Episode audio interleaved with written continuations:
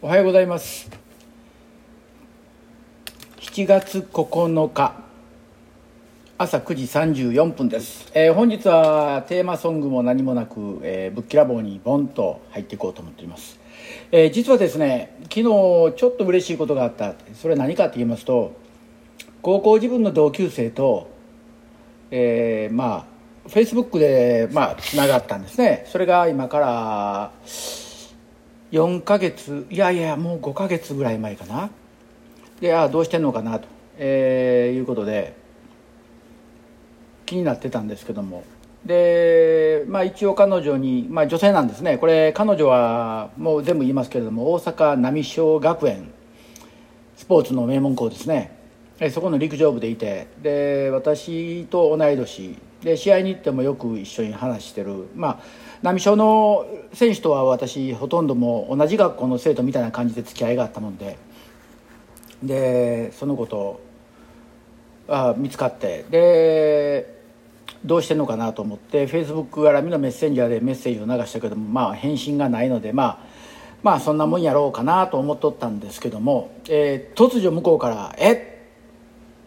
岡本君?」っていうふうに「お前見てなかったんかい」と。いうことでで昨日連絡してで私が送った後にああのここへまた連絡ちょうだいということやったら、まあ、それで話がつながって。そうですねいつだろう彼女とこういうふうに話するのは高校出て私が大学1年の時彼女は大阪で働いてたんですけどもだから私が1919の年で今63ですから19引いたらば44年ぶり。44年ぶりに話して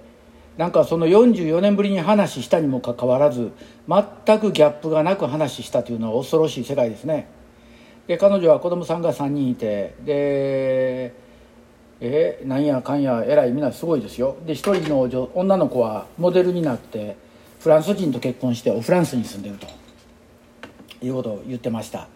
いやみんな頑張ってるなあ思って非常に励みになりました。で そんな中でいやお互いやっぱり老けたよねっていう話をしてたんですけどもまあまあ当たり前ですわね。もう60も超えたら人間老けますわ。でまあそんな他愛もない話をしててで今度まあ会おうかと。いうことになったんですけどももう彼女は高校出て陸上を離れてから全く陸上はなかったみたいででなんていうんかな陸上選手の名前言っても「え？誰？それ？え？っていうそういうだからまあ全く違うところで生きてるんですけどもで大阪におるもんやばっかり思ってたら東京におるって。で東京におって何？東京で標準語喋ってんかい。とそしたら違うで。大阪弁で東京でまくし立ててるわって。何やもうただの大阪のおばちゃん状態やん。っていう話をしてまあちょっと笑っとったんですけども。やはりこの関西の人間っていうのはあれなんですね。関西弁大阪弁特に大阪ですね。これ京都の人っていうのはそうでもないみたいですけども特に関西弁の人は大阪弁の人は抜けませんね。で私の友達でアナウンサーでちょっとまあ問題起こしたんですけど日テレに船越いうアナウンサーがいたんですけども彼は確か奈良県だったと思うんですね。奈良の東大寺学園に出てで早稲田行ってで日テレのアナウンサーだったんですけども。えー、彼なんかはやっぱりアナウンサーをやってた関係できちっとした標準語を話せてましたけども。話せてましたけども私が喋り出すと全くただの関西の人間になりましたね。やはりこれ不思議なもんですね。その大阪の言葉というのは関西の言葉大阪の言葉。その辺はもうとにかく抜けないんですよね体から。これはもう本当にコロナウイルス以上に激しいもんや思いますね。入ったら絶対抜けないし出ていこうともせん言葉。まあそんなこんなで関西の人と話してほっと一息ついたのが昨日なんですけども。まあここも今木曜日明日金曜日なんかもう1週間が非常に早くて。で今週は月曜日から何が起こったのか分かりませんけれども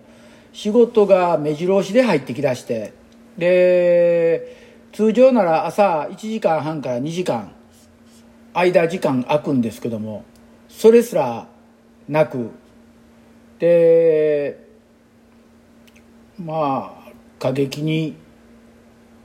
忙しいですね。でまあそんな中で今実はリモートでアメリカ人のご夫婦に運動を教えるんですけども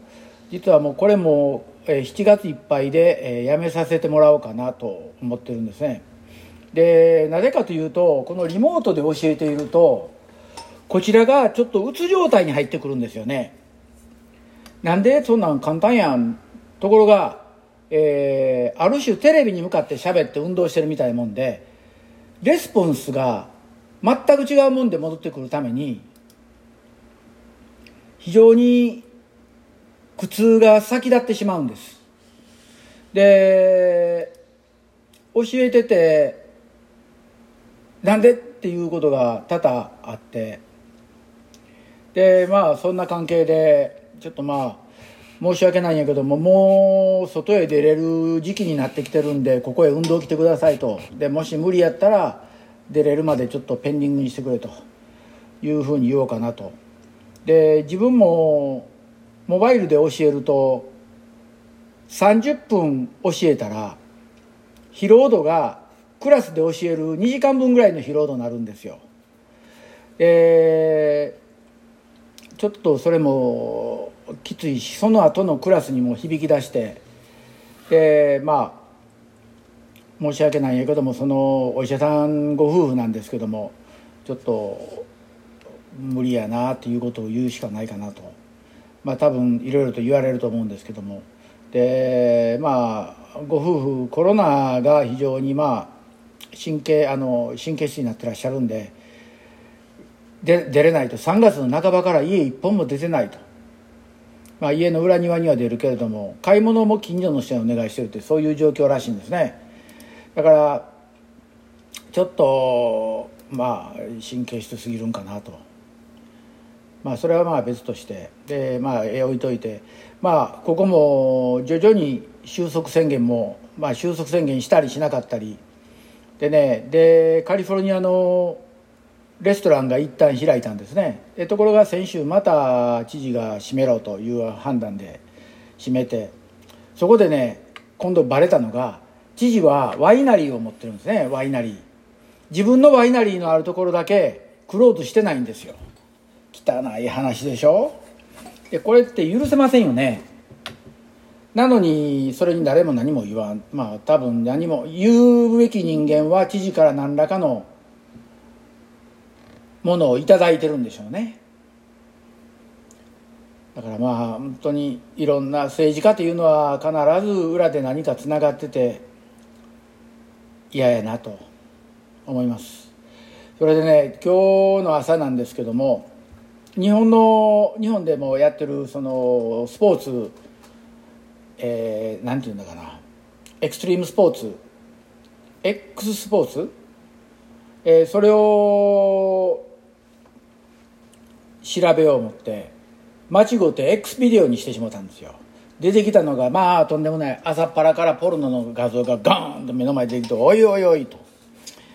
まあ本当に一つ文字を間違えるだけでこんなことなるんやなと思って。また今のこのご時世こんなことばこんなものを見てるやつもおるんやな思って。アホらしいなったのが今日の朝の一発目なんですけども。でまあ何を言ってたかな。まあそうそう。この間も言いましたけどもその普通のラジオでしたらここであれがあるわけですよね。その誰々さんからのお手紙がありますと、えー、まあ今日はここは絶対ありませんよね。もう。でまあそれの中でそのフェイスブックとかそういうのにいろいろと投稿なさってる方の話をちょろちょろ書くんですけども。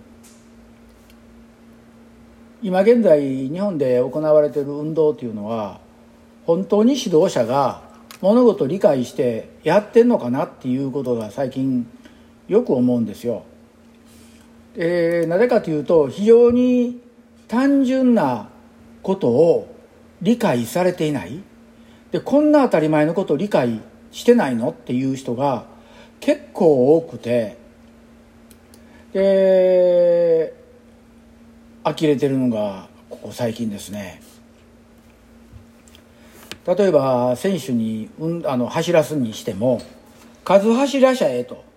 で練習でも「お前これをこのタイムで走ってこんかったらもう一本追加やぞ」っていう脅しをかける。しかし選手は必死になって走ってきて疲労困憊になってる時にもう一本なんて無理ですよ。私はこちらで教えてて増やすことはない。減らすことはあっても。そうなんですね。でだってパフォーマンスの悪い走りをして練習が全て終わっても数さえこなしゃいいっていうことじゃないんでね。でですからほとんど選手には練習量は減らしても増やすことはない。これがまあ私のスタイルです。だから選手らもこちらと交渉ごと話をしてこれができるできないという話をした時も言いやすいわけですよね。ですから指導者の方も数与えればいいっていうのはやめた方がいいと思いますね。今日は今9時46分になってでこのあと10時半から1人治療に来られてで11時からじいちゃんばあちゃんのクラス。で12時から12時半が、えー、プライベートの30分。で1時から1時半まで今度またプライベートで、まあ、この子はちょっと先天性の小児麻痺で下半身ちょっと、えー、問題あるんですけどもその子をうまく導いてやってやると。でこれが1時から1時半。で次2時半から3時。で3時から3時15分。で今日はもう3時15分で終わってしまうわけですよ。あだからその後どうしようかなと。家すっと帰ってもやることないし。で事務所でもうというところもあるんで、まあ、このあと YouTube なんかも考えながらやらないかなとは思っている次第です。まあ、うだうだとだべってましたけども、まあ、昨日はとにかく先ほども言ったように44年ぶりに同級生と連絡が取れてでまた自分の先輩である大阪春樹の赤い、えー、先輩1年先輩なんですね、え、この方もやはり波小学園の陸上部出られてで大阪体育大学行かれて今赤いという料理屋もうお魚専門の料理屋。もしこれを聞いてる方で関西いらっしゃったらぜひここは行くべきだと思います。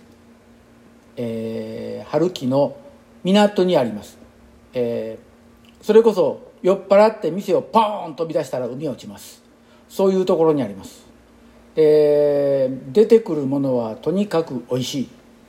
えー、私の友達の臼井純一とか、えー、100m やってる小池祐樹君もう絶賛です、えー、ぜひそこへ関西の方は行ってみてください、えー今日はまあこれぐらいで、えー、ポッドキャストはあ終わろうかなと思います。ちょっと明日からまた何か新たなネタを考えて喋りますので今日はこれでお許しください。ありがとうございます。